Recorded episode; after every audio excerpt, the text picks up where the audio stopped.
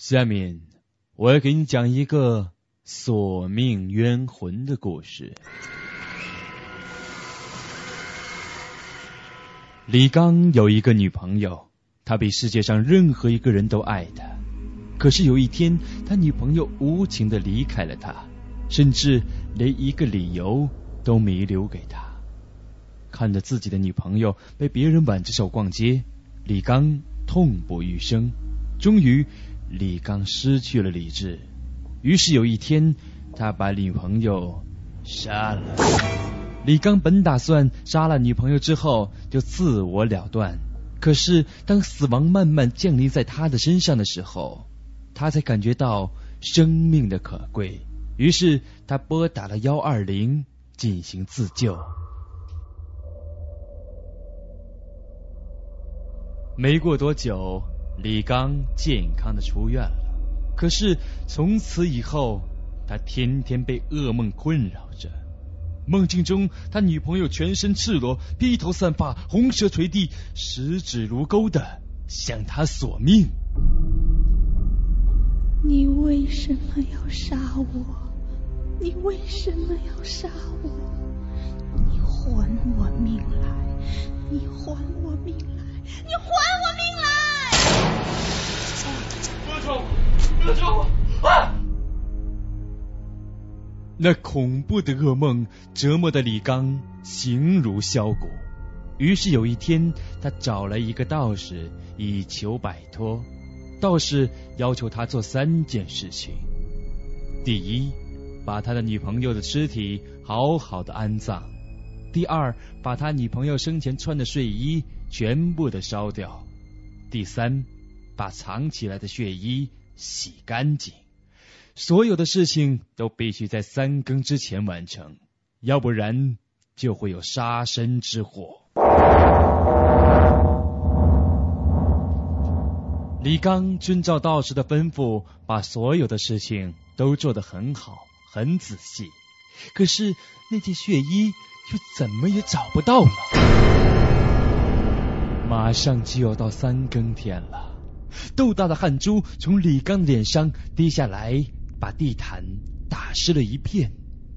在惊讶到三更的时候，李刚找到了那件血衣，可是不管怎么搓、怎么洗，血衣上的血渍怎么也洗不掉。就在这个时候，外面狂风大作，电闪雷鸣，窗户被狂风拍得左右摇曳，玻璃的破碎声让人更加心惊肉跳。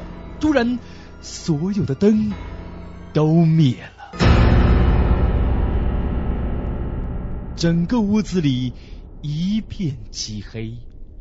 在闪电中，李刚看见他的女朋友穿着染满鲜血的睡衣，眼睛里滴着血，面目狰狞的指着他，厉声的问道：“你再也跑不掉。了，今天。”就是你的死期，我要，我要杀了你！不不不，你不要杀我，我求求你了，你放过我吧，我求求你了。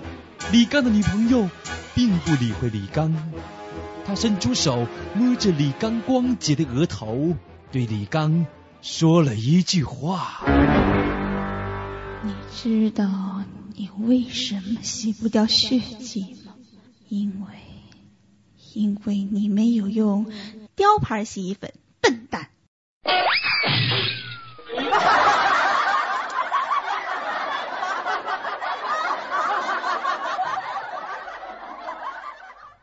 妈妈，妈妈，电线杆子上有两个人。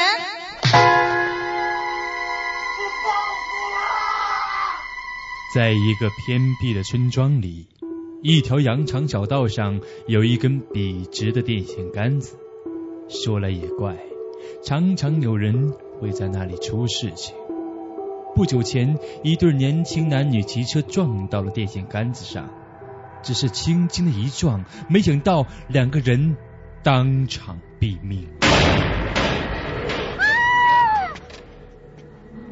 一天晚上。五岁的小明和他的妈妈在回家的路上经过那儿的时候，小明突然对妈妈说：“妈妈，妈妈你看电线杆子上有两个人。妈妈牵着他的手迅速的离开。小孩子不要乱说话，千万不要乱说话呀！但很快的，这件事情便在整个村庄里传开了。有一天，一个记者来到这个怪异的地方，想采访一下看到过两个人的小明。虽然妈妈告诉小明不要带他们去，可小明还是大大方方的带着记者来到了那根发生过诡异事件的电线杆子下。记者问小明说：“呃，小朋友，你你你说的那根电线杆子上有两个人，那两个人在哪儿啊？”就在那儿啊！你看，叔叔就在那个电线杆子上啊！记者马上抬头一看，只见在电线杆子上挂着个牌子。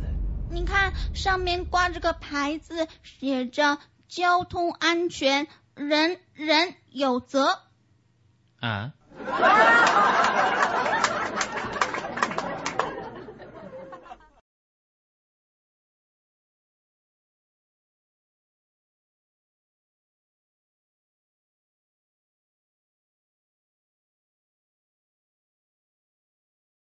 冤死的理由。有一天，三个游魂在逛街的时候遇到了上帝。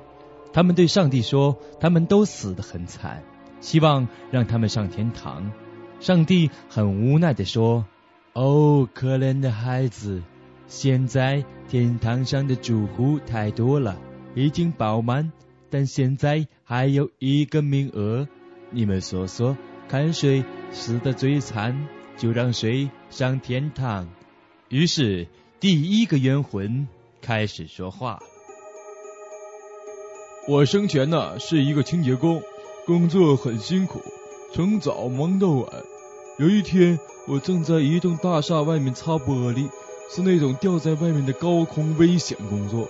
在三十多层的时候啊，我突然脚下一滑，失足掉了下去。”我想完了，要死了，但求生的本能让我无意识的乱抓。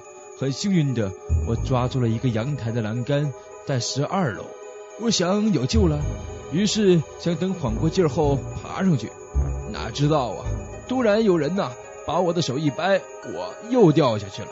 我想这下我真的完了，但是我命不该绝，底下有一个帐篷啊接住了我。我庆幸啊，前世肯定积了德。等缓过劲儿后就下去，哪知道啊，上面掉下一个冰箱，就把我砸死了。第一个冤魂刚刚说完，第二个冤魂又接着说：“我生前是一个文员，什么都还好。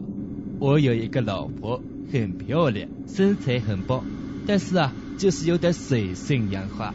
我有细微的心脏病，有一天呢，上班忘了带药。”于是呢，我回家去拿药，一进门看见老婆头发散乱，衣衫不整，肯定有奸夫啊。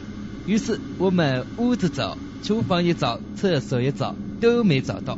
到了阳台呀，我发现有两只手扒在栏杆上，我想奸夫。于是我把他的手一逼，心想十二楼，我摔不死你。结果啊，等我一看，竟然没摔死他。被帐篷接住了，于是啊，我着急满屋子走，进了厨房，发现冰箱够大，于是把冰箱扔下去，终于把它砸死了。我当然太高兴了，大笑不止，其实笑得心肌梗死，笑死了。没等第二个说完，第三个冤魂开口说了：“哎呦，该我了，哎，我生前呢是个小混混。”但我没做过什么坏事。有一天呢，我到一个女性朋友家里逛，刚刚温存完呢，她老公突然回来了，我得找个地方藏起来呀。于是我上厨房找找，厕所找找，最后发现她家的冰箱挺大，于是我就躲进冰箱里去了。我就不明白，她老公怎么知道我在冰箱里啊？他居然把冰箱从十二楼给扔下去了。就这样，我连人带冰箱啊都摔死了。